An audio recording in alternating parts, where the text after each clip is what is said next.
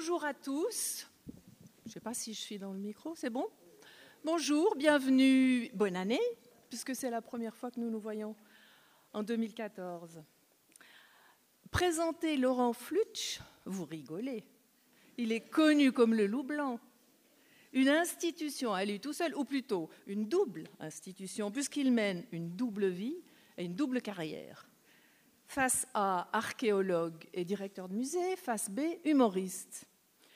A priori, l'image qu'on se fait de l'archéologue serait plutôt sérieuse, euh, voire un brin austère, en tout cas extrêmement rigoureuse et méticuleuse. Grossière simplification. Laurent Flutsch, lui, réussit la conjugaison improbable d'un scientifique parfaitement rigoureux dans ses recherches et dans sa méthode de travail, avec un trublion et un histrion de haut vol, toujours prêt à dégainer son humour au vitriol. Jusque dans son musée même, le trait d'esprit et la blague assassine sont toujours à fleur de fouille, émaillant le parcours de ses expositions qui prennent volontiers des allures de trains fantômes ou de maisons hantées. Notre Janus débonnaire prend un malin plaisir à mélanger ses casquettes sans jamais déroger à la déontologie de l'historien. Il assure d'ailleurs que chez lui tout est, ouvrez les, guillemets qui sont de lui, minutieusement classé selon la plus stricte anarchie. Fermez les guillemets. Mais quand il fulmine contre le pillage du patrimoine archéologique, voir son livre écrit à quatre mains avec euh, Didier Fontana, paru en 2010 aux éditions Favre, le pillage des vestiges archéologiques, des razzias coloniales au marché de l'art, un désastre culturel, là, il ne rigole pas.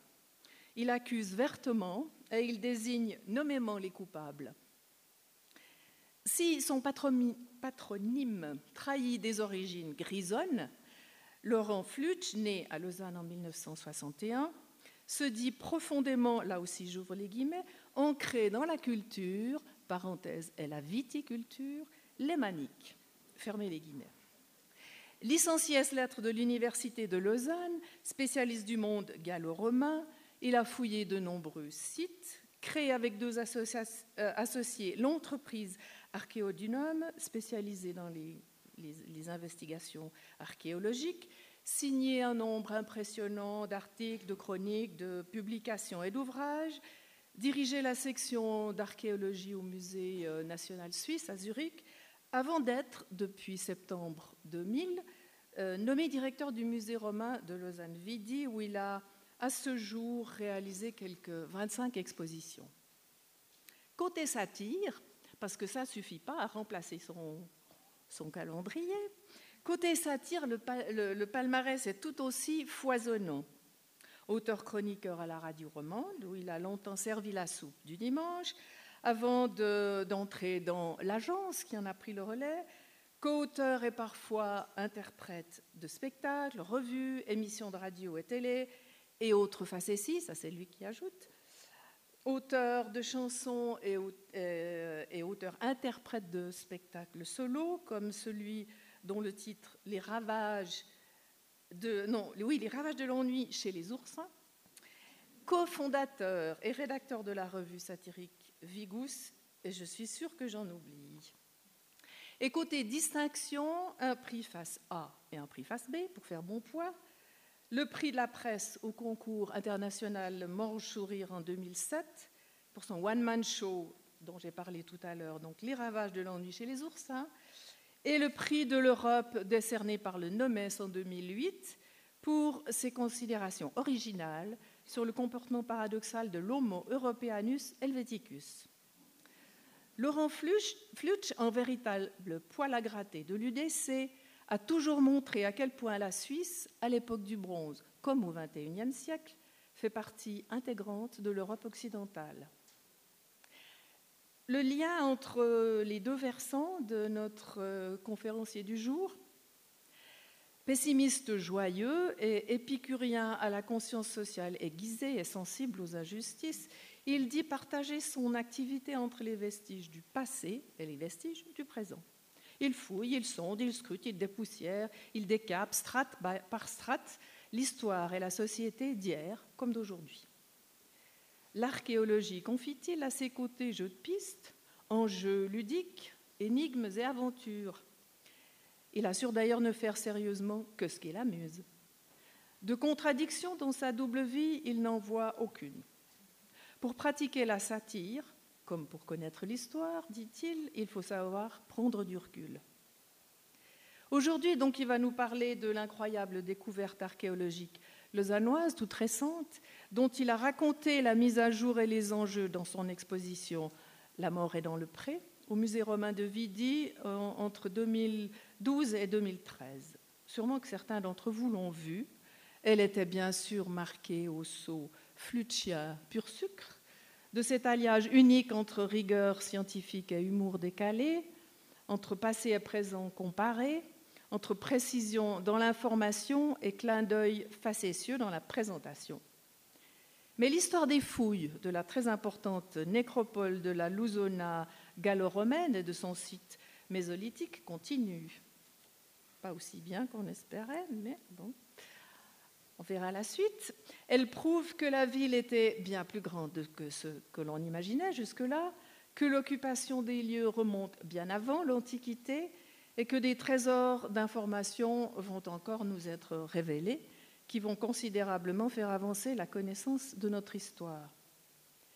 Passionné par sa terre vaudoise, dont il avait en 2010 montré qu'elle est de loin la plus riche de Suisse en termes de sites archéologiques, on imagine très bien Laurent Flutsch lui déclarer sa flamme à la Gabin et lui susurrer T'as de beaux restes, tu sais.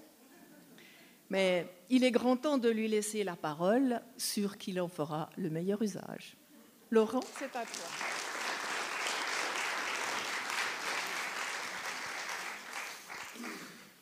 Mesdames et messieurs, bonjour, bonne année de ma part également, et merci à Françoise Jaunin pour ses paroles euh, bien écrite, mais bien trop flatteuse. Françoise Jonin a passé de journaliste, c'est dire si elle est habituée à déformer et enjoliver la réalité. Euh, je, vais donc vous parler euh, des, restes funéraires découverts à Lousona ces dernières années. Euh, malheureusement, je ne pourrais pas en parler autant que je l'aurais voulu, puisque au moment où nous avons planifié cette conférence, euh, c'était encore avant l'été dernier et on pensait en toute bonne foi que les fouilles extensives de cette nécropole allaient pouvoir commencer euh, sur, le, sur le site et qu'on aurait donc, euh, par rapport à l'exposition dont Françoise Jaunin vient de parler, qu'on aurait donc des centaines, voire des milliers de tombes supplémentaires, d'objets en plus, etc. Or, il ne s'est strictement rien passé l'année dernière, donc on va revenir un tout petit peu sur ce qu'on présentait dans l'exposition et puis déborder un peu sur euh, d'autres sites euh, funéraires gallo-romains comparables et parler de manière plus générale de l'intérêt euh, des nécropoles pour la connaissance de la civilisation gallo-romaine et peut-être même au-delà pour une réflexion d'ordre culturel, voire humain, sur la mémoire et les vestiges. Alors, cette première image synthétise la situation à Vidi, la situation stratigraphique en tout cas, où vous voyez que on trouve des urnes cinéraires du la fin du premier siècle au troisième siècle après Jésus-Christ, à l'endroit où s'élevaient jusqu'à il y a quelques années les jardins familiaux de Vidi près de la Bourdonnette. C'est pas très profond, c'est à 60-70 cm de profondeur, dans du beau sable jaune sur lequel se détachent très nettement les fosses charbonneuses euh, qui, euh, qui trahissent les sépultures à incinération. Alors, jusqu'ici, euh, on ne connaissait pratiquement rien du funéraire à Vidi. Euh, Vidi, Lousona, est l'une des, agglomérations secondaires les mieux connues de Suisse, notamment grâce aux fouilles de l'autoroute en 60-61, qui ont dégagé toute cette partie-là, dégagé euh, très sommairement, hein, simplement le sommet des murs. On était pressé à cette époque-là de finir l'autoroute. L'expo de 64 menaçait. il fallait donc faire très très vite et on a fouillé toute cette partie-là, donc c'est-à-dire tout le parcours de l'autoroute, euh, en six mois seulement. C'est complètement euh, impensable aujourd'hui, seulement six mois, c'était simplement du dégagement, du relevé, euh, mais il n'empêche qu'on connaît malgré tout très bien l'ampleur et l'organisation urbanistique de, ce vicus. Vicus, c'est le, statut juridique de l'agglomération de Luzona, une, une, agglomération secondaire.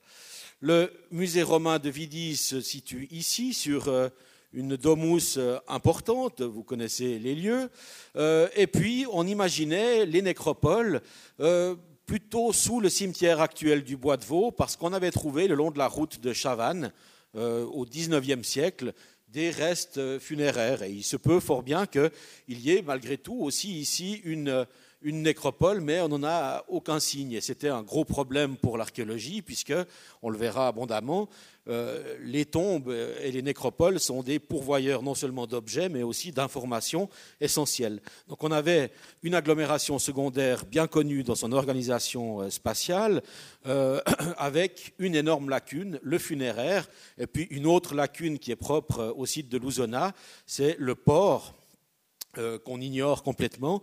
Euh, Luzona avait une vocation essentiellement portuaire et commerciale. Euh, on a souvent considéré que le, petit débarcadère qui se situe sur la promenade archéologique devant la basilique qui est ici était le port de Luzona. Pas du tout, c'est juste un tout petit débarcadère privé pour des barques.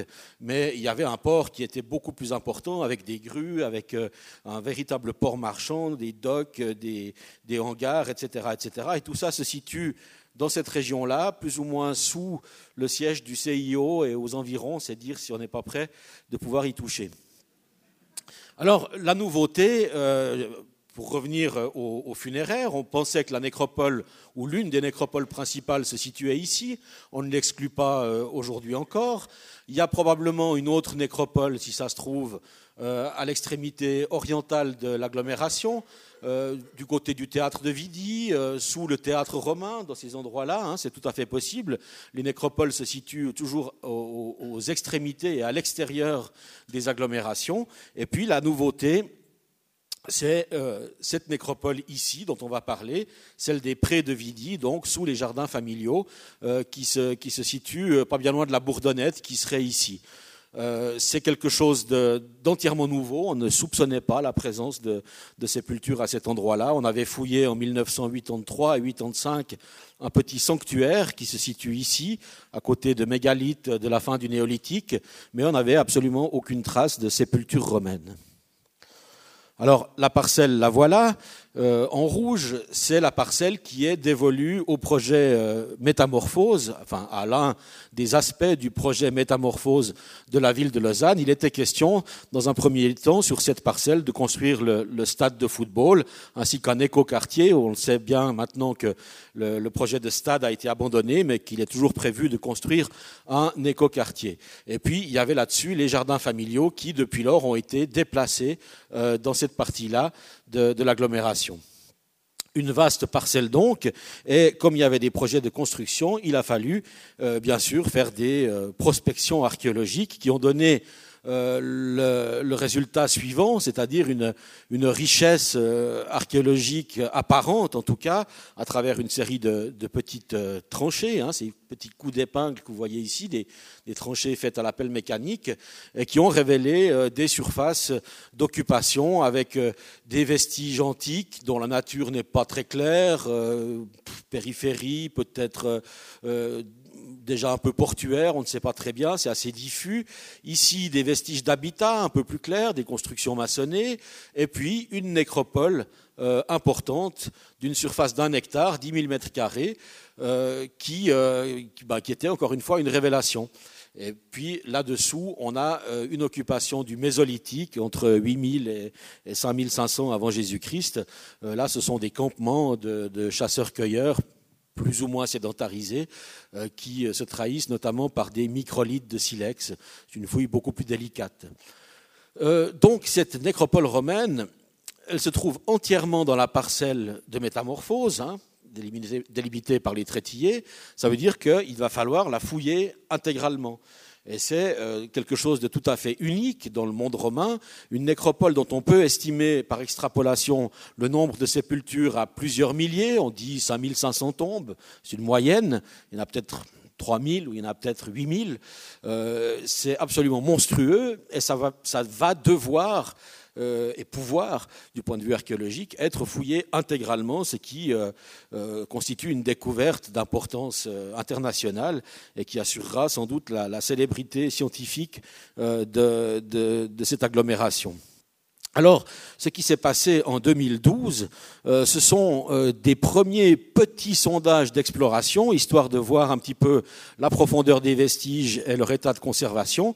Ces deux petites tranchées que vous voyez ici et là, ces tranchées qui représentent 200 mètres carrés et qui ont livré environ 110 tombes. Donc c'est sur cette base-là, sur la densité de tombes observées dans ces tranchées, dont euh, les relevés sont agrandis ici. Euh, vous voyez, c'est pas très clair, mais on voit en tout cas la densité des vestiges. Tout ce qu'on voit ici, ce sont des tombes.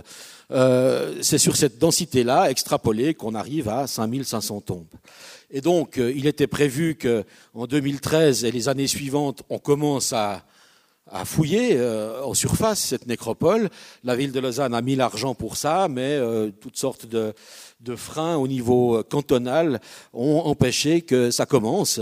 Ce qui fait que, encore une fois, j'ai rien de plus à vous montrer que ce qu'on montrait dans l'exposition La mort est dans le pré il y a à peu près une année. Voilà l'état du terrain actuellement. malheureusement, il ne s'est strictement rien passé l'été dernier ça ne fait rien, euh, on va quand même pouvoir parler un tout petit peu d'archéologie funéraire, euh, une archéologie qui euh, livre des restes abondants, spectaculaires, simplement parce que ce sont des vestiges qui ont été aménagés à l'époque, contrairement à la ruine qui résulte de l'abandon d'un site, d'une habitation, par exemple, une villa romaine ça tombe en ruine, euh, ça, euh, c'est, même un petit peu pillé par des récupérateurs de matériaux, etc., etc. Et puis euh, on en retrouve ce que, ce que le temps a bien voulu laisser. Des sépultures, ce sont des fosses aménagées par des gens avec une intention, et une intention précisément de conserver et de protéger ce qui se trouve à l'intérieur. Donc c'est évidemment des vestiges parfaitement privilégiés en termes de, conservation, tout simplement, de lisibilité, euh, mais ce sont aussi des vestiges extrêmement révélateurs euh, des euh, pratiques funéraires, des rituels, des croyances. Et puis, dans ces vestiges-là, il y a des gens, il y a des restes humains, et on peut donc rencontrer directement les gens de l'époque. Alors, c'est donc une archéologie parfaitement privilégiée. Vous voyez ici un petit bout de la fouille dans l'une de ces petites tranchées euh, de, 2012. Chacune des tâches que vous voyez ici est une sépulture, une sépulture à incinération, euh, qui constitue la majorité des tombes au 1er, 2e, deuxième siècle après Jésus-Christ. Euh, quand on est à ce niveau-là, dans le terrain, on voit que du gris, hein, si on imaginait de décaper en surface ici, et puis tout d'un coup apparaissent au-dessus des tombes des, concentration de tessons, d'objets, euh, et puis plus on descend, plus ça devient net, on a des taches très charbonneuses et tout en bas, on a des tombes qui se dessinent en noir euh, charbonneux sur euh, le jaune du sable et qui sont tout à fait claires. Vous voyez ici en couple le principe général de ces sépultures, une urne cinéraire euh, sous la forme euh, généralement d'un pot en terre cuite, pas fabriqué du tout pour cet usage. Hein. ce sont des récipients de cuisine euh, ou de stockage, mais il n'y a pas de fabrication de récipients à des vocations funéraires. L'urne est généralement recouverte ou protégée ici par une, sorte d'équelle posée à l'envers, et puis une fosse dans laquelle on jette les restes de la crémation du défunt. On y reviendra. Voilà encore une, image de fouille où on voit ici l'apparition d'une sépulture avec ses concentrations de tessons, donc une richesse et une densité d'objets qui sont euh, euh, tout à fait caractéristiques et qui sont euh, aussi des mines d'informations en même temps que parfois des soucis pour les musées qui doivent accueillir ensuite des tonnes et des tonnes de tessons, de vases entiers, sans parler des ossements, etc. Encore une photo de tombe en coupe avec l'urne qui apparaît avec le remplissage de la fosse charbonneuse, les restes du bûcher, et puis ici une autre tombe qui apparaît avec une équelle intacte. Euh, il est évident que des vases comme ça dans un habitat, euh, on ne les trouve pas. On ne les trouve pas entiers. On trouve seulement des tessons euh, qui ne permettent jamais de reconstituer une forme euh, complète, parce qu'un vase dans l'habitat, dans la vie courante, il se casse, il s'éparpille, on le jette. il n'y a que dans des sépultures ou parfois dans des sanctuaires où ils sont enfouis volontairement comme offrande qu'on peut retrouver des récipients intacts en aussi grand nombre. Alors, les, rites funéraires que cela permet de, reconstituer, on les connaît par des textes, on les, connaît par de nombreuses euh, autres nécropoles, euh, et ce qu'on a trouvé à Vidi jusqu'ici euh, confirme tout à fait les pratiques assez standards pour cette époque-là, où le défunt est amené après deux jours de, de deuil durant lesquels il est à la maison, exposé aux visites des amis, de la famille, etc. Il est amené en procession par ses proches au cimetière, une procession dont les textes nous disent qu'elle est nocturne, on ne peut pas le prouver par l'archéologie, et il est déposé sur un bûcher funéraire dans le cimetière même, recouvert d'un linceul, avec pour l'accompagner toute une série d'offrandes alimentaires essentiellement qui sont déposées dans des récipients. Euh, il y a de la viande, il y a des fruits, il peut y avoir des plats cuisinés, il y a des fleurs euh, qui ont été euh, attestées archéologiquement par la découverte de pollen conservé, de spores conservés dans les charbons de la tombe.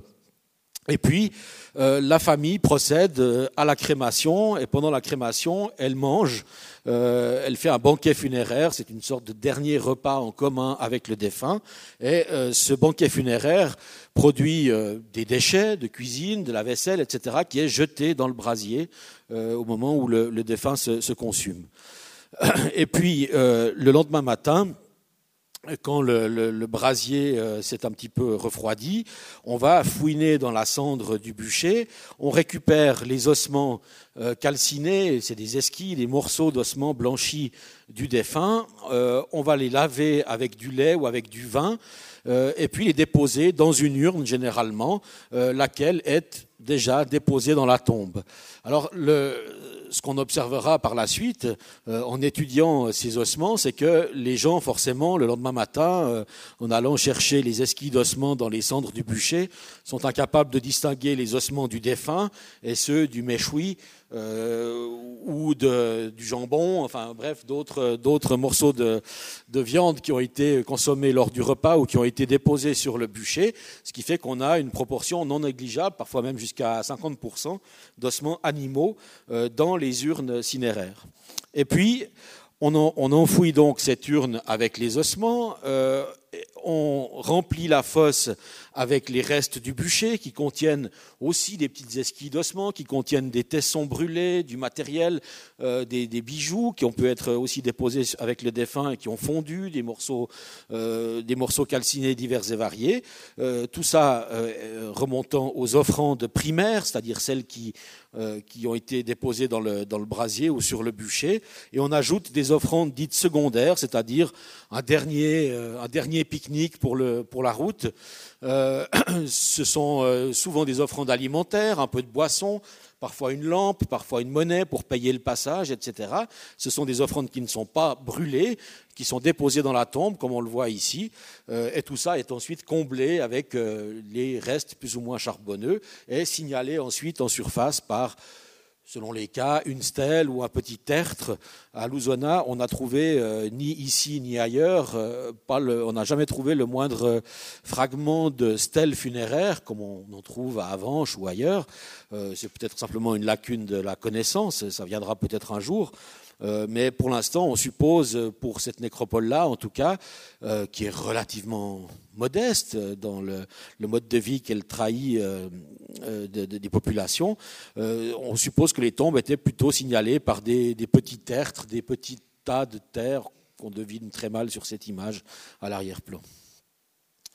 Voici une autre nécropole tout à fait contemporaine, pas bien loin, à Avanches en Chaplix, des sépultures au nombre de 200 environ qui ont été fouillées dans les années 1989-1990 où on voit là aussi des sépultures à incinération essentiellement, avec des, urnes en céramique, mais aussi des urnes en verre sous forme de bouteilles, avec des tombes qui parfois sont, on ne le voit pas très bien ici, mais qui sont circulaires, d'autres qui sont nettement carrées, donc qui trahissent un coffre en bois, comme on l'a vu sur l'image précédente, euh, et avec des offrandes euh, primaires brûlées généralement euh, à l'état de tesson et puis aussi des offrandes secondaires avec pas mal de récipients parfois qui accompagnent le défunt. Vous devinez ici un petit bougeoir. Euh, il y a la, partie centrale euh, creuse pour enfoncer la bougie. On a également des équelles avec ici encore euh, l'os d'un mouton. Donc une côtelette de, une côte de mouton qui a été déposée dans la tombe, etc., etc. Tous ces éléments nous apportent bien sûr des informations précieuses sur euh, la famille, sur euh, les croyances, sur euh, l'état aussi du vaisselier à cette époque-là, puisque tous ces récipients viennent de la vie quotidienne. Et à ce titre-là, les sépultures sont un excellent moyen de refléter le monde des vivants. Et puis, on a toujours depuis le début, donc, de ces nécropoles, vers le dernier tiers du premier siècle de notre ère, une part euh, minoritaire d'inhumation de gens qui ne sont pas incinérés. On ne sait pas pourquoi, c'est comme ça, euh, peut-être 20-30% de, tombes où on a des squelettes intacts euh, qui étaient généralement enfouis dans des cercueils, dont on verra la trace un peu plus loin. Et cette proportion d'inhumation par rapport aux incinérations. Là, on est de nouveau dans une reconstitution euh, au musée de ce qu'était la nécropole de, Vidi. Euh, cette proportion minoritaire d'inhumation pardon, va s'inverser au cours du deuxième, troisième siècle. On a de plus en plus d'inhumations pour, à la fin de l'époque romaine, avoir seulement des inhumations. Changement de rites. Euh, il y en a eu euh, sans arrêt au cours des millénaires précédents. Il y a des périodes à inhumation et des périodes à incinération. Ça peut être lié à des traditions religieuses, à des, euh, à des conditions économiques, des traditions familiales, etc. On ne sait pas très bien.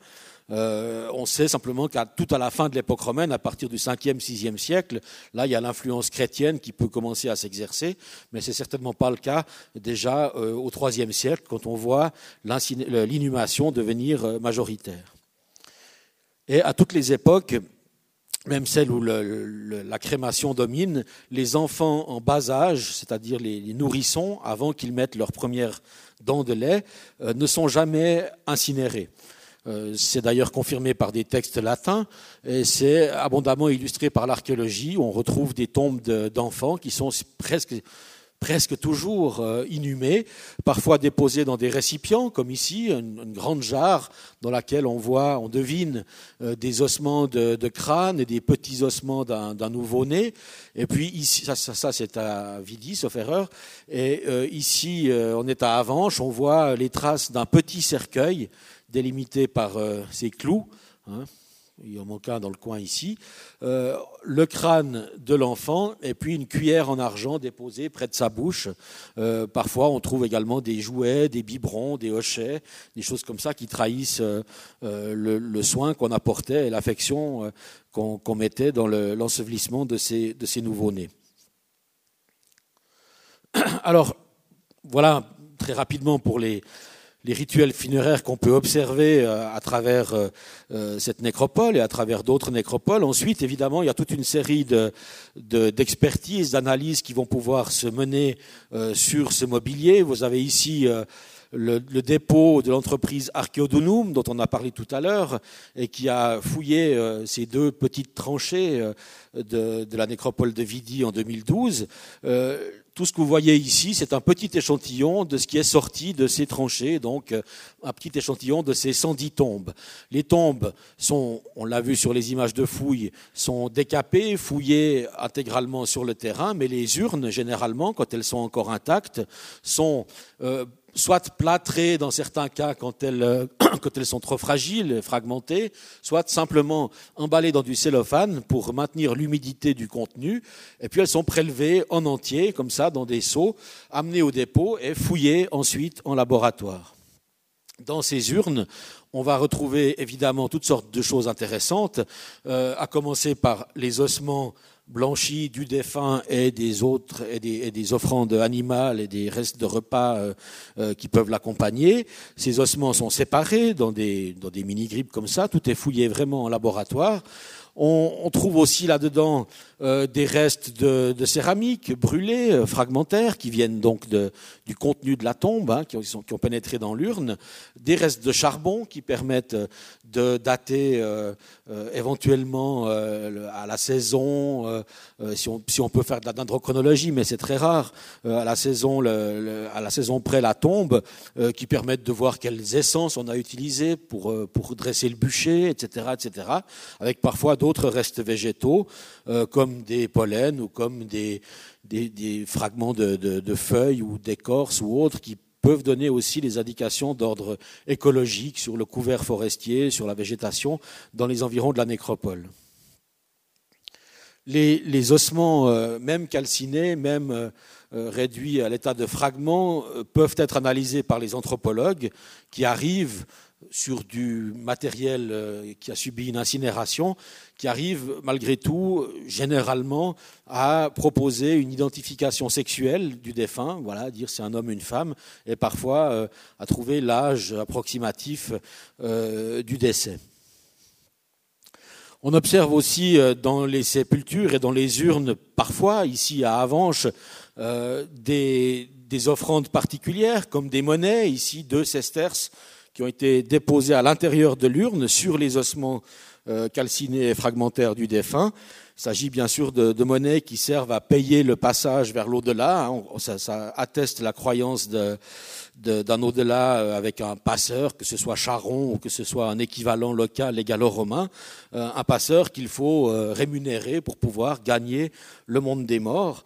Ce qui est intéressant, c'est que cette obole à charron, comme on appelle ce genre de monnaie en contexte funéraire, euh, ne se trouve pas dans toutes les tombes. Donc on va pouvoir aussi euh, travailler par comparaison, par cartographie au sein d'une nécropole, voir quelle sépulture présente par exemple cette obole à Charon. Est-ce qu'elle dessine quelque chose géographiquement? Est-ce qu'on arrive à penser que c'est peut-être une famille qui y croit? Euh, Est-ce qu'on va pouvoir peut-être après avec l'ADN prouver des liens de parenté entre ceux qui croient à Charon et qui mettent des monnaies Ou est-ce qu'il y a d'autres paramètres qui entrent en ligne de compte? Et ça, c'est un seul phénomène, mais il peut y avoir euh, euh, ensuite toute une série de choses qu'on peut cartographier. Est-ce qu'on a choisi euh, une fosse carrée, une fosse ronde? Est-ce qu'on a mis tel ou tel objet? Est-ce qu'il y a des bijoux, etc. Donc on va pouvoir à l'échelon d'une nécropole faire toute une série de comparaisons statistiques et géographiques pour voir comment se développent les choses. Est-ce qu'il y a des zones réservées à certaines corporations, par exemple, trahies par leurs outils qu'on met dans la tombe, ou est-ce qu'il y a une hiérarchie sociale qui transparaît à travers la, répartition géographique et spatiale des sépultures? Est-ce qu'il y a une évolution euh, chronologique de, l'acculturation, par exemple, de la romanisation des indigènes? Bref, toutes ces choses-là vont pouvoir être traduites euh, dans le plan et dans l'étude de la nécropole. Et puis ensuite, bien sûr, on pourra encore comparer cette nécropole-là à d'autres nécropoles de la ville de Louzona, s'il y en a, euh, si on en trouve, si on en fouille, ou bien à d'autres nécropoles de villes voisines, et ainsi de suite, à des échelles toujours plus larges. Les comparaisons vont pouvoir euh, apporter des conclusions. L'enquête archéologique, elle se fait aussi bien sûr euh, déjà sur le terrain, ici avec des inhumations, où là c'est beaucoup plus facile évidemment pour les anthropologues de proposer une, identification sexuelle, un âge euh, au décès, et également de, faire de la paléopathologie euh, en pouvant déterminer sur certains squelettes des troubles de croissance qui ont laissé des traces dans les os, ou naturellement des traumatismes, des fractures, des, euh, arthroses, euh, toutes sortes de, toutes sortes de troubles et de, de, lésions euh, qui laissent des traces dans le squelette. Il y a naturellement toute une archéologie dentaire euh, qui, euh, qui peut euh, montrer les caries, les abcès, les chicots, enfin, qui souvent fait mal aux fouilleurs quand on fouille des, dentitions particulièrement pourries. On, est solidaire après coup avec la personne qui a dû, qui a dû souffrir longtemps durant son existence, d'où l'expression des visiteurs sur les chantiers. Celui-là, il y a longtemps qu'il a plus mal au dos. Euh, et, donc, euh, voilà, on peut, vraiment faire une, archéologie sanitaire grâce à ces squelettes. On trouve parfois même des calculs rénaux, si on fouille vraiment très finement. Euh, en place. Donc, euh, donc voilà. Et puis euh, tout ça est bien joli, mais on est quand même confronté face à ce genre de vestiges à des questions plus plus vastes ou plus essentielles peut-être. C'est-à-dire qu'on fouille, voilà, on fouille un individu. il a ses chaussures aux pieds qui sont marquées par la corrosion des clous de ses sandales. il est dans un cercueil dont on a retracé ici le pourtour, marqué par des clous. Euh, rouillé également. Il a des offrandes alimentaires dans des écuelles. Bon, le contenu a disparu. Euh, il y a aussi des offrandes euh, liquides, des boissons dans des cruches. Et puis, ben, on peut raconter tout ça et on fouille ce squelette et on se dit bon, d'accord, mais comment il s'appelait ce type et qu'est-ce qu'il a fait c'est quoi sa vie, qu'est-ce qui s'est passé sous ce crâne euh, à l'époque où il était vivant?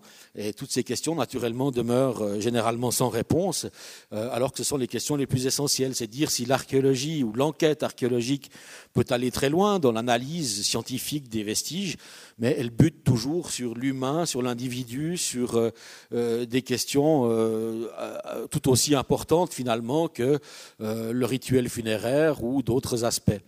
Et puis, en, comparant, on a aussi des surprises parfois.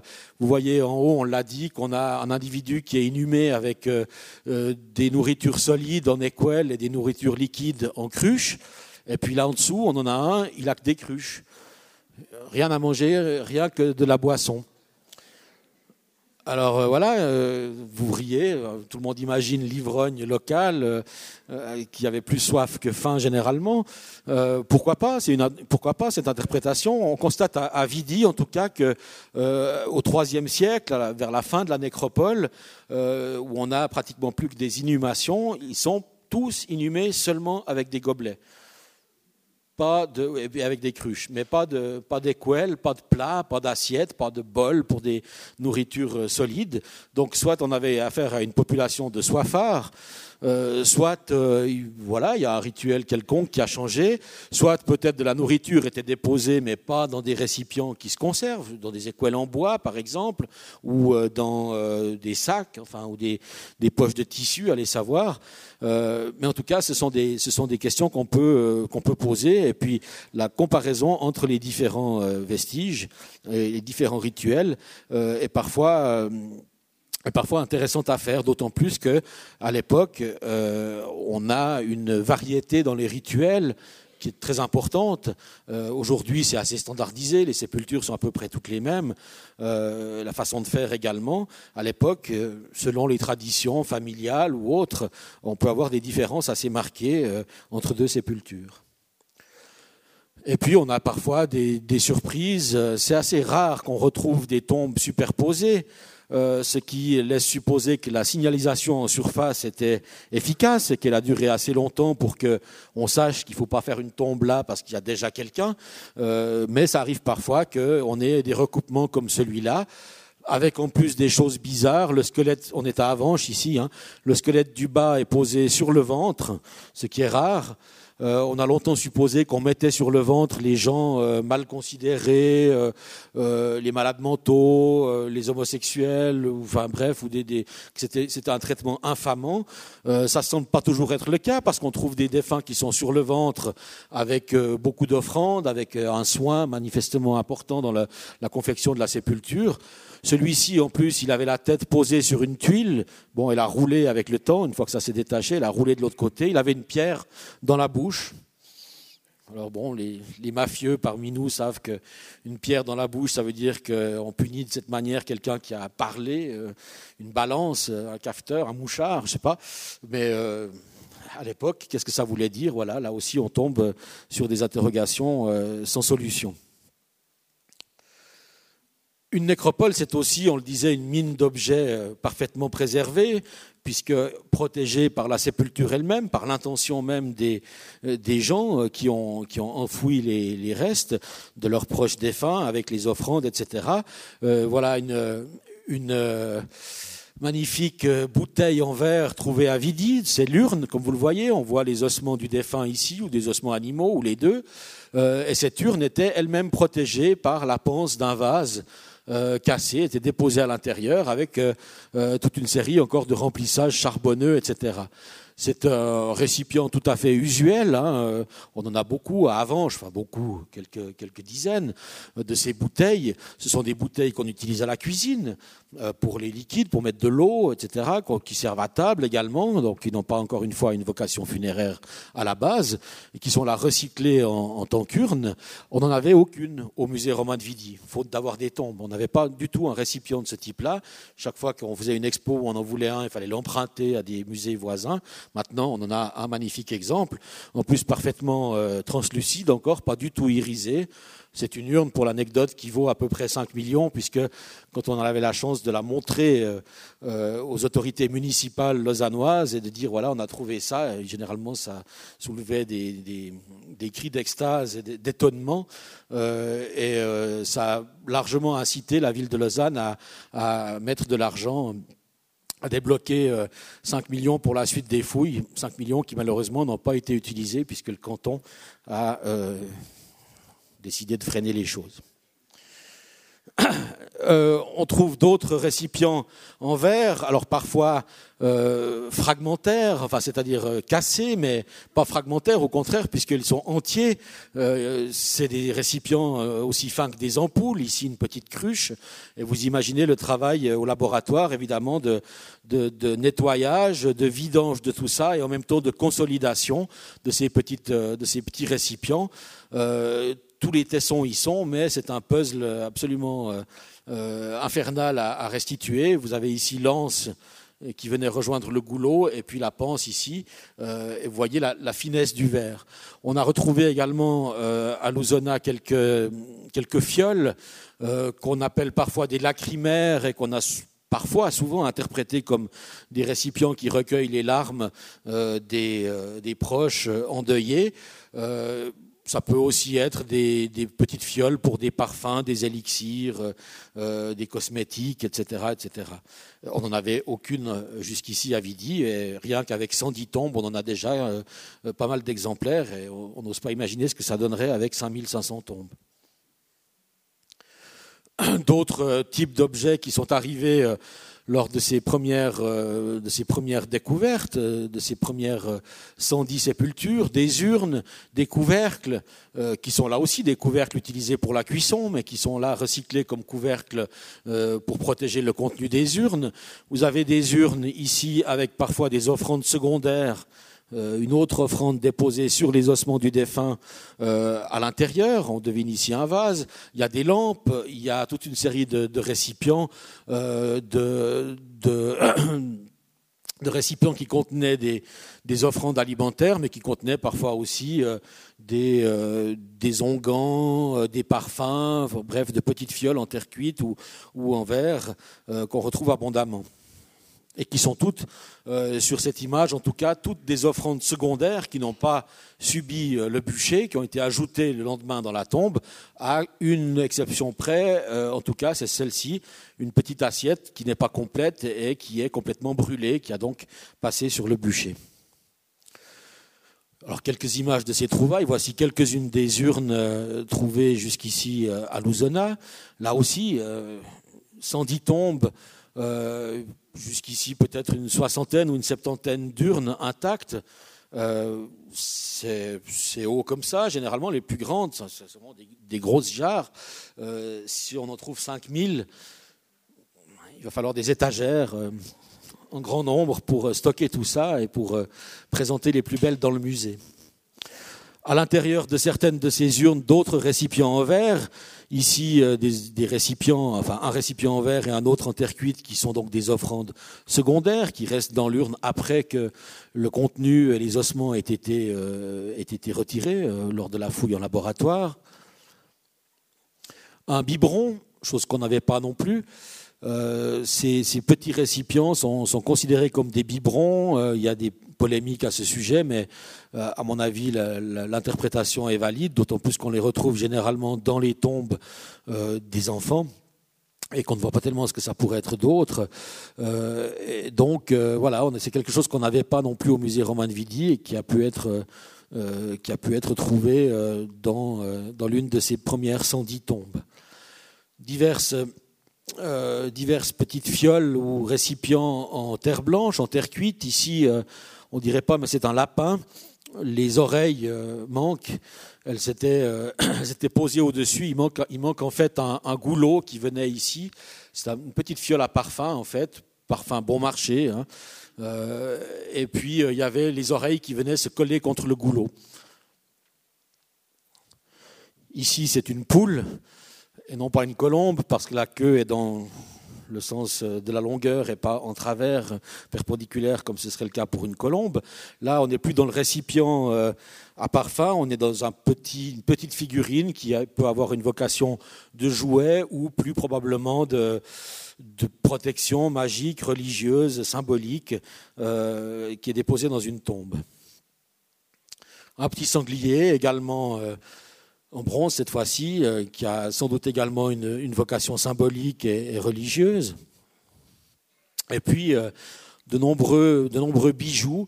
Les défunts étaient euh, inhumés ou brûlés avec certaines parures. Alors là, évidemment, ça a fondu, hein, ça a souffert un petit peu, mais on a une, très belle fibule, une broche en bronze émaillé qui représente un cheval marin avec l'arrière-train en queue de poisson.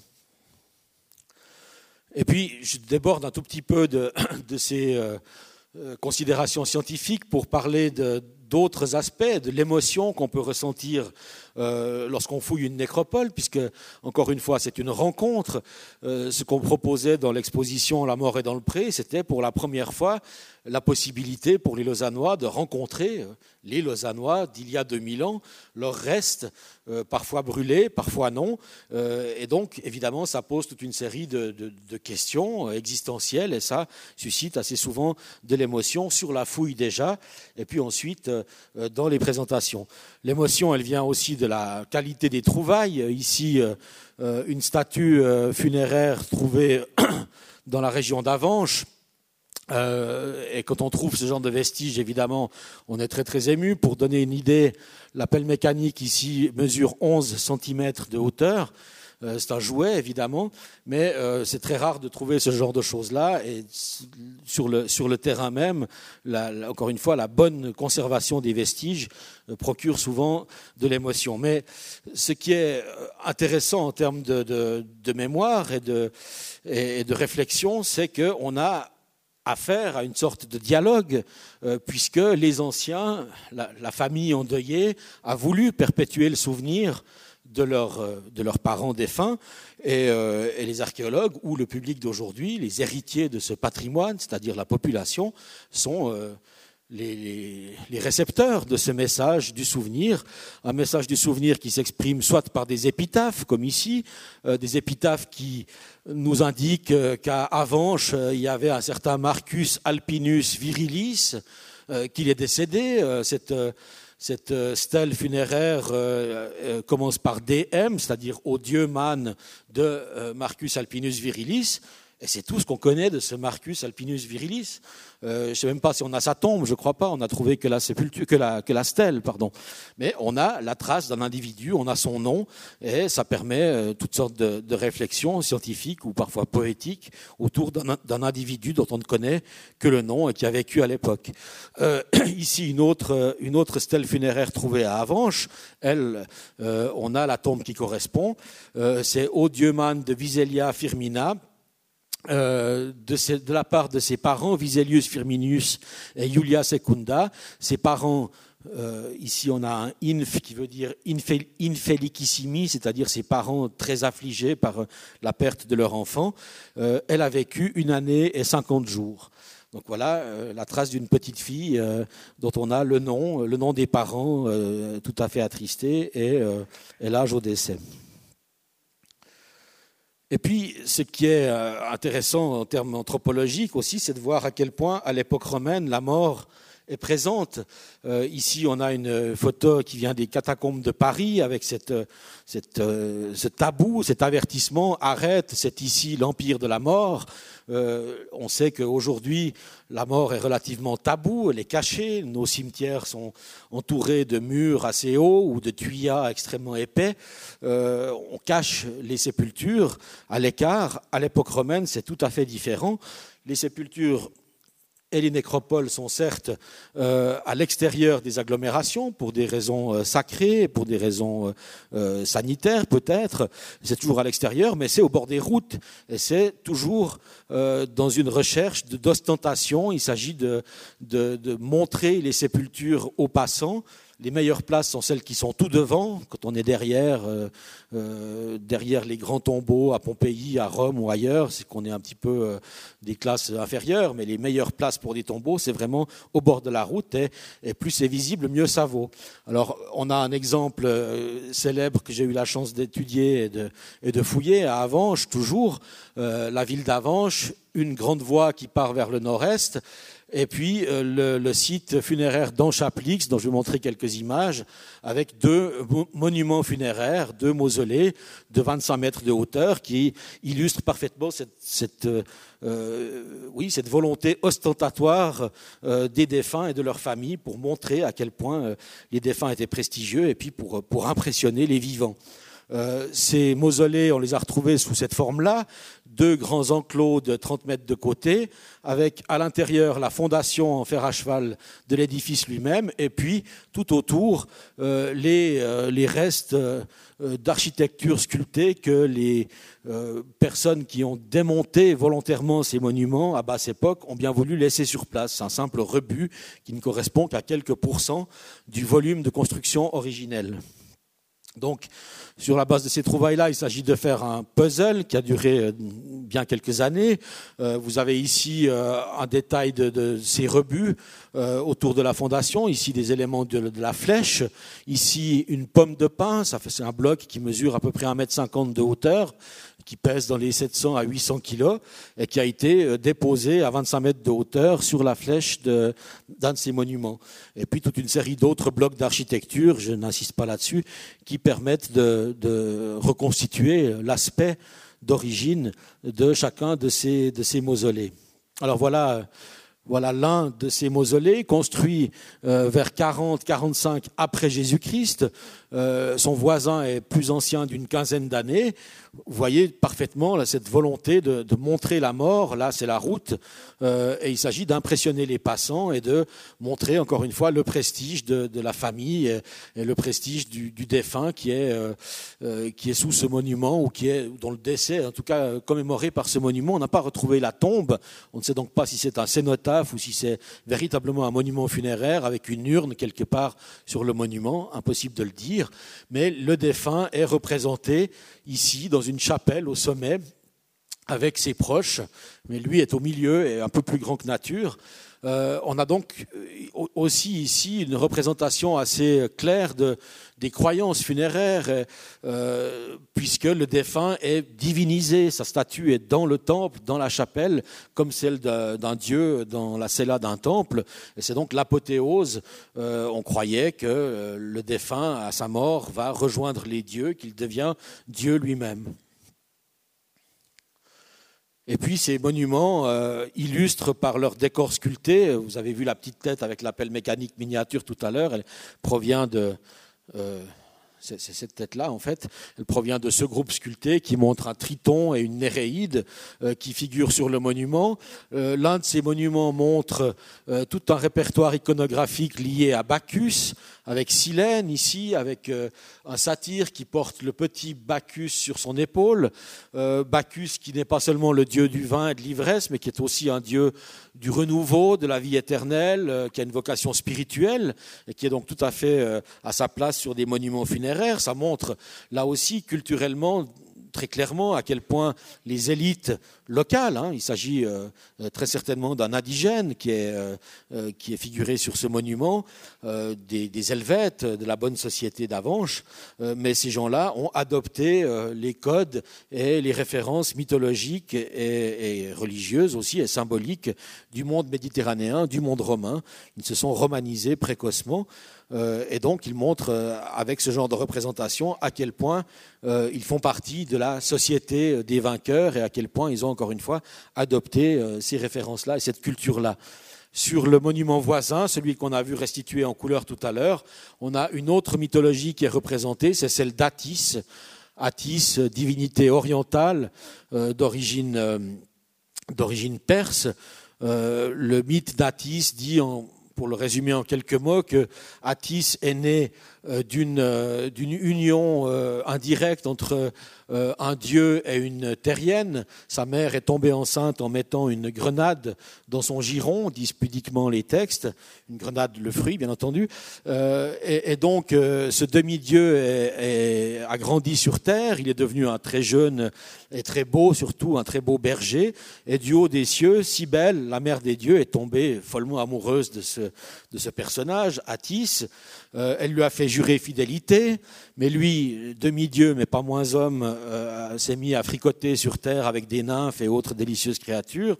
Euh, du haut des cieux, Cybèle s'en est aperçue, folle de rage et de jalousie, elle a décidé de le punir. Pour le punir, elle lui a fait perdre la raison, et dans un accès de démence, il s'est castré lui-même, et il en est mort au solstice de printemps, c'est-à-dire à peu près à Pâques.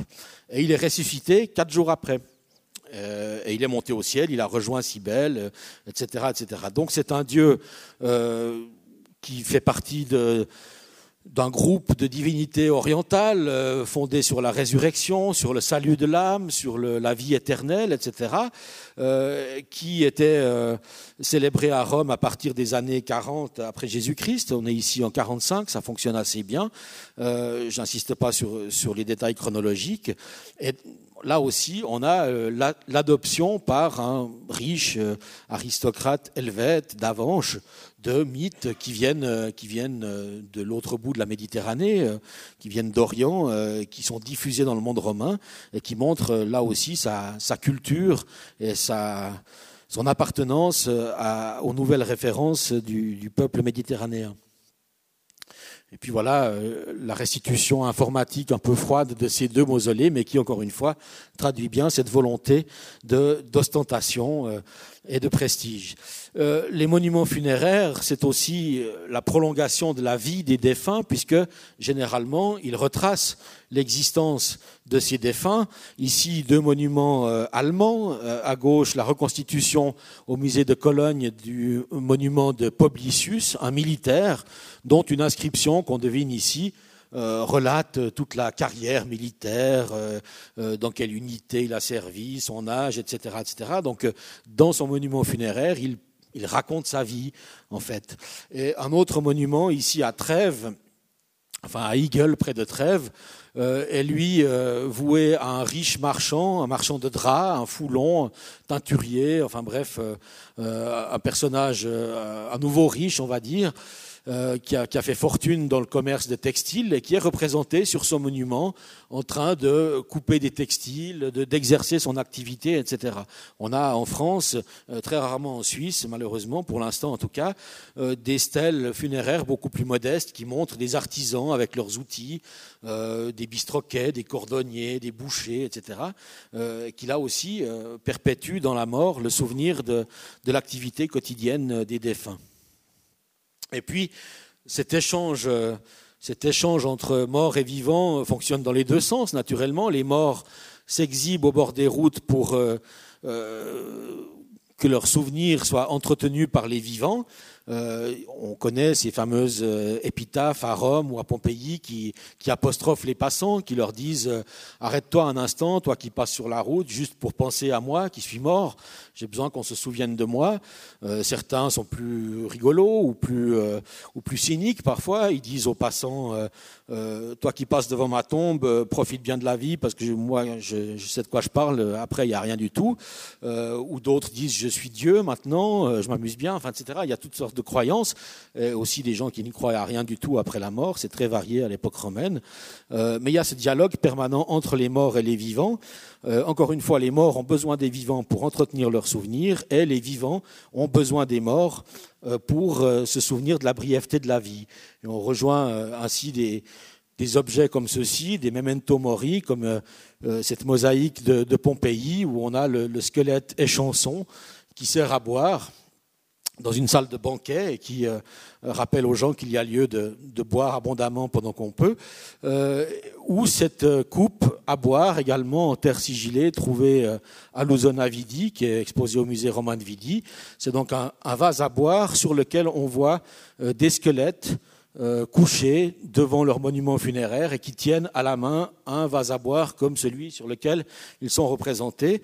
Donc là aussi, c'est un, un, accessoire de banquet euh, qui signifie en gros euh, in vino veritas, nunc est bibendum et surtout carpe diem. Voilà, j'ai terminé. Et si vous avez des questions, j'y réponds volontiers si je peux. Merci beaucoup.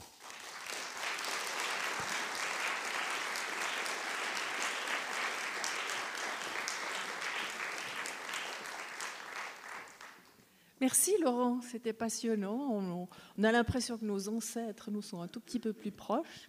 Euh, le moment pour les questions est ouvert. Euh, ne posez qu'une question à la fois, s'il vous plaît.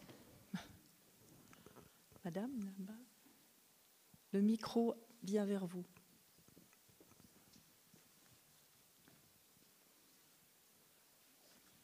Est-ce que ces restes ont permis de trouver euh, l'espérance de vie des gens, les épidémies, le nombre de maladies, le nombre d'enfants par famille, donc du point de vue sociologique. Alors c'est possible, ce serait justement un des intérêts de la fouille de cette nécropole, puisque, euh, comme on l'a vu au début sur la carte de, sa, situation, euh, si on fouille la nécropole de Vidi, on pourra fouiller l'ensemble de la nécropole. On devra la fouiller ensemble. Donc ce genre de, statistiques ne peuvent être valides que si on est sûr d'avoir toutes les tombes. Si on ne tape que dans une partie de la nécropole, on ne sait jamais dans quelle mesure les données seront représentatives ou seront statistiquement utilisables. Là, si on a 5000 tombes et qu'on est sûr qu'on les a toutes, euh, c'est évident qu'on va pouvoir faire toutes sortes de statistiques euh, sur l'espérance de vie, sur euh, toutes ces choses-là. ce qu'on peut dire d'après les autres sépultures trouvées un peu partout euh, euh, dans le monde gallo-romain, c'est que l'espérance de vie, c'est difficile à calculer parce qu'il y a une forte mortalité infantile, mais l'espérance de vie, elle est environ de 40-45 ans pour les adultes. Mais il y a des caps. Hein. Si on passe 5 ans, si on passe le cap de 5 ans, on a de fortes chances d'arriver au moins à 40-45 ans. Puis si on passe ce cap-là, on peut aller encore beaucoup plus haut. Euh, certains empereurs, euh, comme Auguste, sont morts à 70 ans. Et à Avanches, on a trouvé une, stèle, une épitaphe, euh, faite par un personnage qui prépare sa pierre tombale de son vivant. Il dit qu'il a 72 ans à ce moment-là. Et puis, quand on a fini par l'enterrer, on a rajouté qu'il est mort à 92 ans. Donc, quelqu'un qui était pessimiste sur sa longévité, euh, mais c'est vraiment un, record. Hein. C'est assez rare d'arriver à ces âges-là, à cette époque-là. Euh, donc voilà, pour ce qui est des maladies, c'est difficile parce que toutes les maladies ne laissent pas des traces dans le, dans le squelette, et euh, encore moins dans un squelette qui est ensuite incinéré.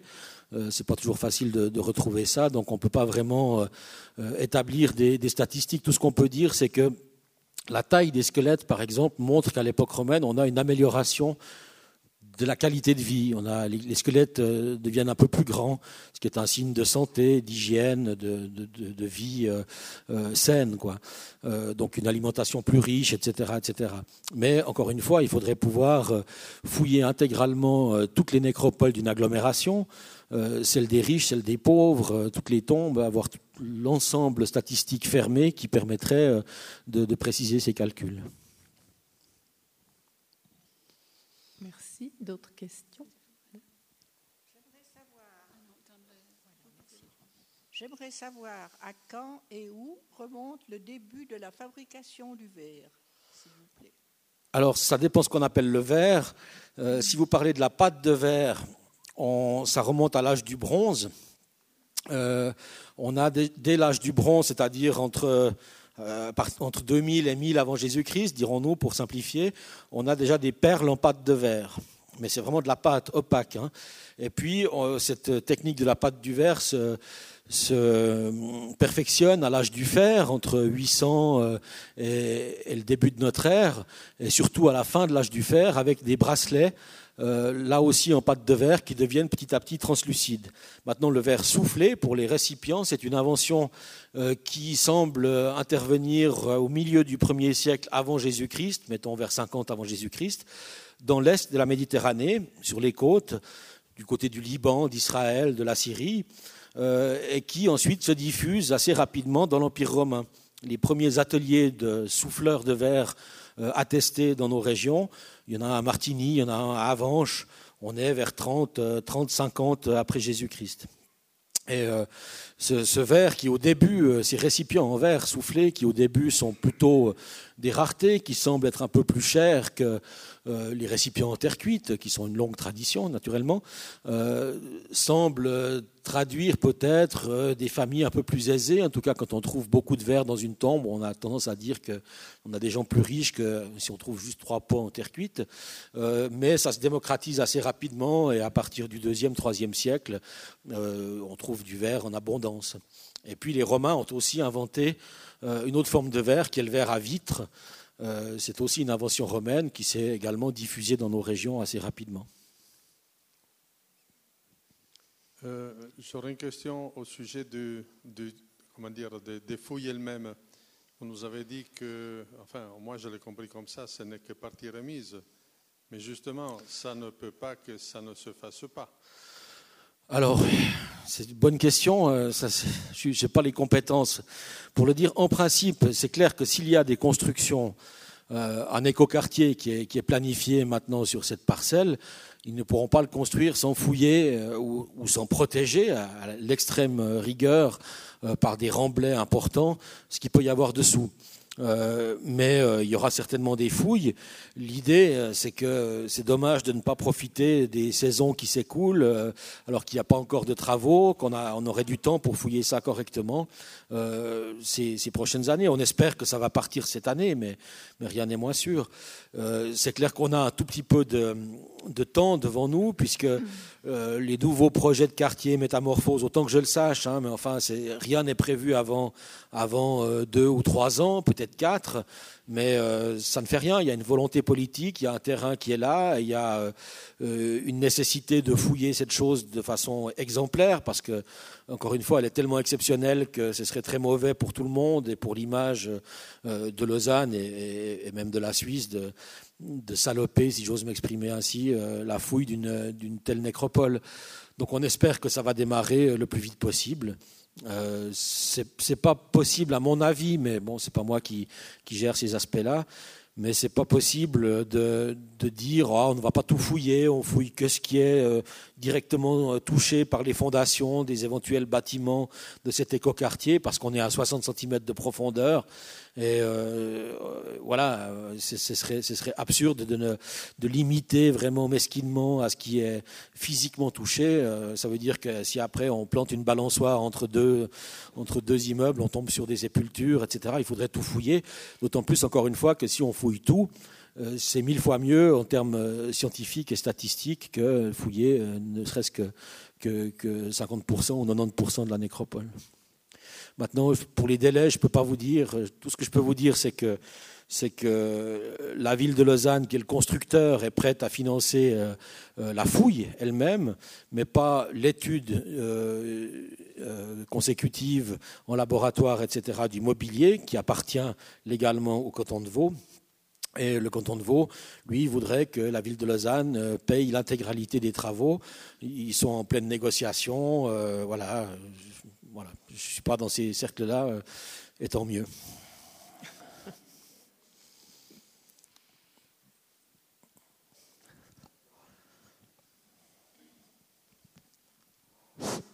Il y avait des légions qui traversaient donc la Suisse, enfin l'Helvétie, si on veut, et est-ce qu'il existe des nécropoles militaires? Et sinon, est-ce qu'on a retrouvé des tombes avec euh, des militaires, c'est-à-dire avec leur armure euh, ou ces choses-là?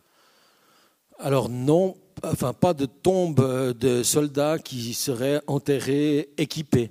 Euh, en tout cas pas en Suisse, à ma connaissance. En revanche, il y a des, nécropoles euh, qui sont euh, fortement peuplées de militaires, évidemment à, à Vindonissa, à Vindisch, en Argovie, puisque c'est la garnison qui était chargée en Suisse de surveiller la frontière sur le Rhin au premier siècle de notre ère. Et là, il y a quelques sépultures qui sont surtout connues par des épitaphes, où on a des pierres tombales de soldats euh, représentés euh, avec parfois des insignes, des décorations, des couronnes, euh, enfin l'équivalent des médailles d'aujourd'hui, et qui, dans l'inscription, retracent leur affectation, leur parcours militaire, etc. On en a retrouvé d'autres, des stèles d'officiers à Martigny, et puis tout récemment à Avanches. les stèles funéraires trouvées hors contexte de deux officiers de l'armée euh, qui étaient dépêchés à Avanches, peut-être bien pour euh, euh, assister les Avanchois et les Helvètes dans la construction de, la muraille d'Avanches, c'est-à-dire dans les années 70, 72, 74 après Jésus-Christ. donc voilà, mais, des, nécropoles de soldats proprement dit, à part au voisinage immédiat des, des camps militaires, et puis des soldats enterrés avec leur armement, pour l'époque romaine, chez nous, il n'y a pas à ma connaissance encore une fois. Mais euh, en revanche, on trouve des, des, tombes de guerriers aux époques antérieures, à l'âge du bronze et à l'âge du fer, où là, on a euh, très souvent euh, des, des, hommes qui sont enfouis avec leur épée, avec une lance et d'autres accessoires militaires. Il est décidément incollable. si ce que je dis est juste. sur le site de l'EPFL à Dorigny, euh, lors de la construction de la nouvelle salle de spectacle et de, conférence, il a été fait des fouilles. De quelle nature Est-ce que ça a un rapport avec euh, l'exposé d'aujourd'hui? Non, non. Apparemment, c'était on était dans une villa romaine ou une, maison, un habitat. Euh, euh, agricole, à vocation agricole, peut-être résidentielle, euh, pas loin du Vicus. Hein. Euh, il y, avait forcément des exploitations de fermes, des exploitations agricoles tout autour, dans la campagne environnante, pour évidemment alimenter la ville de Luzona, mais également les environs, etc. Il y a à peu près une villa romaine tous les kilomètres et demi sur le plateau suisse. Euh, elles ne sont pas toutes repérées, pas toutes fouillées, mais on peut suspecter leur présence et leur densité par toutes sortes de moyens. Euh, et donc, euh, voilà, qu'il y en ait une sous les PFL, ça paraît logique, comme il y en a certainement une un peu plus loin, à Saint-Pré, enfin, etc., etc.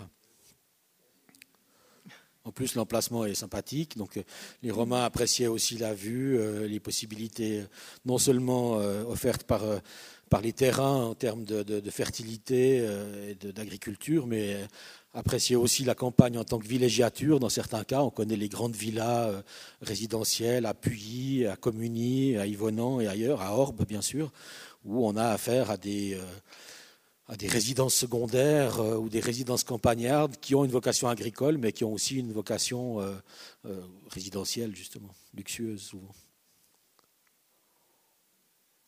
Encore une question devant, c'est lourd.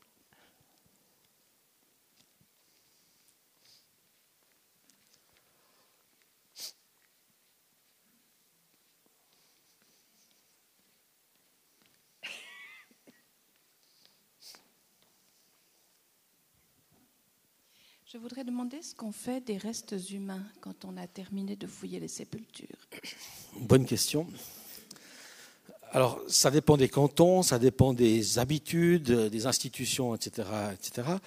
Euh, pour euh, le canton de Vaud, les restes humains font partie des collections archéologiques tous les vestiges archéologiques du canton appartiennent juridiquement euh, à l'État, donc au canton, donc au musée cantonal d'archéologie et d'histoire, au palais de Rumine, et ensuite le musée cantonal d'archéologie et d'histoire, selon euh, des conventions euh, bilatérales diverses, peut déléguer la conservation, la mise en valeur, la gestion de ce patrimoine à des musées de sites, comme le musée romain de Vidi ou comme le musée romain de Nyon, etc. Et donc on les considère comme des vestiges archéologiques euh, même si euh, le débat, évidemment, fait rage dans les musées sur la manière d'exposer ça. Est-ce qu'on a le droit d'exposer des êtres humains? Euh, Est-ce qu'on peut les traiter comme du matériel? Euh, On parle parfois de matériel humain ou de matériel osseux de façon un peu brutale dans, dans les rapports scientifiques. généralement, on essaye, en tout cas pour ma part, euh, de, présenter ces, restes-là euh, avec, un, certain respect, puis de surtout communiquer une partie de l'émotion qu'on peut ressentir lorsqu'on réfléchit à, ce qu'on a sous la main. Euh, cela dit, la plupart de ces vestiges euh, c'est le cas à Vidi, c'était le cas à Avanches, etc. Euh, s'ils ne sont pas mis en mini-grippe et déposés au musée, euh, c'est qu'ils ne sont pas fouillés et donc ils finissent traxés au bulldozer, incorporés dans un remblai d'autoroute ou, dans une décharge. donc le respect qu'on leur doit est peut-être mieux, mieux tenu si, si on présente ces restes-là aux vivants d'aujourd'hui. finalement, ça ça reflète peut-être ou ça rend hommage euh, à leur volonté à eux de, susciter le souvenir. Sans doute qu'ils n'espéraient pas qu'on se souviendrait d'eux 2000 ans après euh, ou qu'on présenterait leurs restes. Euh, voilà, c'est, les musées n'ont pas de, vocation religieuse. Enfin, on n'a pas du tout de, de, considération chrétienne ou autre dans cette, dans cette approche-là. Simplement, on essaye de ne pas choquer les gens en présentant des squelettes comme, euh, comme des objets, comme des clous, comme, d'autres choses, euh, même si euh, c'est juste de l'os.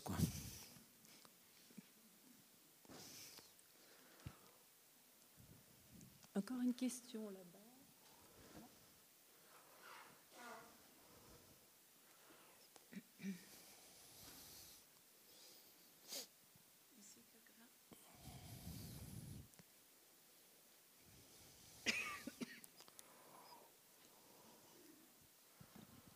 Encore une autre question. Quelle était la taille moyenne euh, des habitants à cette époque? Euh, Un peu comme nous. Je ne peux pas vous donner une taille moyenne au centimètre près, mais, euh, mais on est vraiment assez proche des valeurs d'aujourd'hui ou des valeurs peut-être d'il y a 20 ou 30 ans. ces dernières années, on a assisté apparemment à une, augmentation de la taille.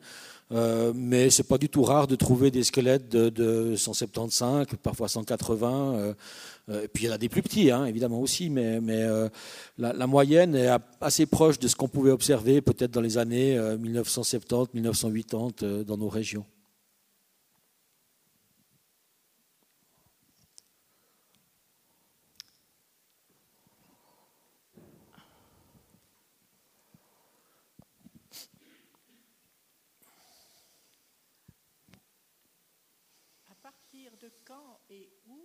Commencé à faire des incinérations Alors ça... J'étais très étonnée d'entendre qu'il y avait des incinérations à cette époque. Oui, oui. Euh, dans nos régions, on a des, des incinérations déjà à l'âge du bronze, euh, surtout à la fin de l'âge du bronze. Il y en a d'ailleurs euh, à Vidi également, hein, qui date entre 1000 et 800 avant Jésus-Christ, mais il y en avait déjà auparavant, à d'autres périodes de l'âge du bronze, en Europe centrale et ici aussi. Euh, au néolithique, dans nos régions, je n'ai pas souvenir qu'il y ait eu des, incinérations, mais ailleurs dans le monde, certainement, euh, c'est quelque chose d'assez, courant. Je dirais que dans nos régions, les plus anciennes, c'est peut-être autour de, 1500 euh, avant Jésus-Christ. Mais il faudrait demander à un préhistorien. Hein. En tout cas, 1000 à tous les coups, ça c'est sûr. Mais peut-être, peut-être qu'auparavant, il y a déjà des, des sépultures à incinération.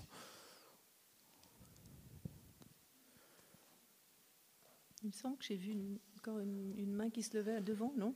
Ah, voilà, monsieur Joseph. Est-ce que l'on a une idée de la période pendant laquelle cet établissement a été occupé? La nécropole de Vidi, d'après, euh, encore une fois, les 110 tombes, et ce qui a été fouillé, donc c'est ces deux petites tranchées, hein, euh, les tombes s'échelonnent entre, on va dire, 70 euh, après Jésus-Christ et 250 ou 280 après. Euh, si je suis bien renseigné, mais encore une fois, l'étude de ces sépultures n'a pas encore été intégralement faite. Il y a des objets qui ne sont pas encore restaurés, ou, ou pas, enfin, notamment les objets métalliques, etc. Donc on n'a pas encore des, précisions énormes. Et puis surtout, on n'a pas euh, un nombre statistique qui permette de, le dire avec certitude. Mais on est en tout cas entre, on va dire, la deuxième moitié du premier siècle après Jésus-Christ et puis le troisième siècle dans, la moyenne. On a Maintenant, idée des raisons de la disparition? alors la, disparition, non, c'est sans doute que on, a, on assiste à, l'abandon partiel du vicus de Lozona à partir du IVe siècle. Euh, il y a moins de monde, il y a des troubles économiques, etc. Il y a pu y avoir des problèmes, on est très près du lac, il y a pu y avoir des problèmes d'inondation, de, hautes eaux, etc. Euh, ou simplement il n'y avait plus de place dans la nécropole, puis on a été ailleurs, quoi, parce qu'elle était pleine. Euh, ça peut arriver aussi. Donc, euh, donc voilà, ce qui est sûr, c'est que cette nécropole a été abandonnée euh, à partir du IVe siècle, sinon dès la fin du IIIe, et puis qu'ensuite elle est complètement tombée dans, l'oubli. Peut-être qu'elle a souffert du raz-de-marée de, de, 563, là, du Torre Donum, ou pas, on ne sait pas. mais en tout cas, elle était complètement tombée dans l'oubli, puisqu'il n'y a aucun souvenir dans les archives du, 17e, du 18e, de, sépultures trouvées à ces endroits-là. Et donc, euh, voilà, c'est redécouverte en 2012. Mais euh, pourquoi ça s'est arrêté? Sans doute euh, parce qu'il n'y avait plus de place ou parce qu'on était à l'époque où la population, pour sa majorité en tout cas, quittait les rivages de Vidi pour aller sur la cité. Il y a toujours eu euh, par la suite, encore des habitants à Vidi. On a dit à certaines époques que la rive avait été complètement désertée, que tout le monde, terrifié par les barbares, s'était réfugié euh, sur la colline. Euh, il faut nuancer, évidemment. On a trouvé des, traces du IVe siècle d'habitat, pas bien loin de la nécropole d'ailleurs, dans des, maisons. Et puis, il a toujours fallu un port, il y a toujours eu des pêcheurs, donc il y a toujours eu des gens qui ont habité à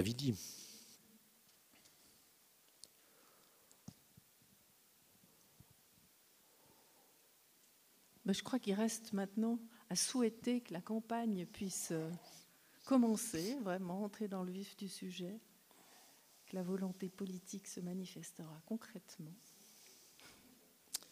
Eh oui, on espère.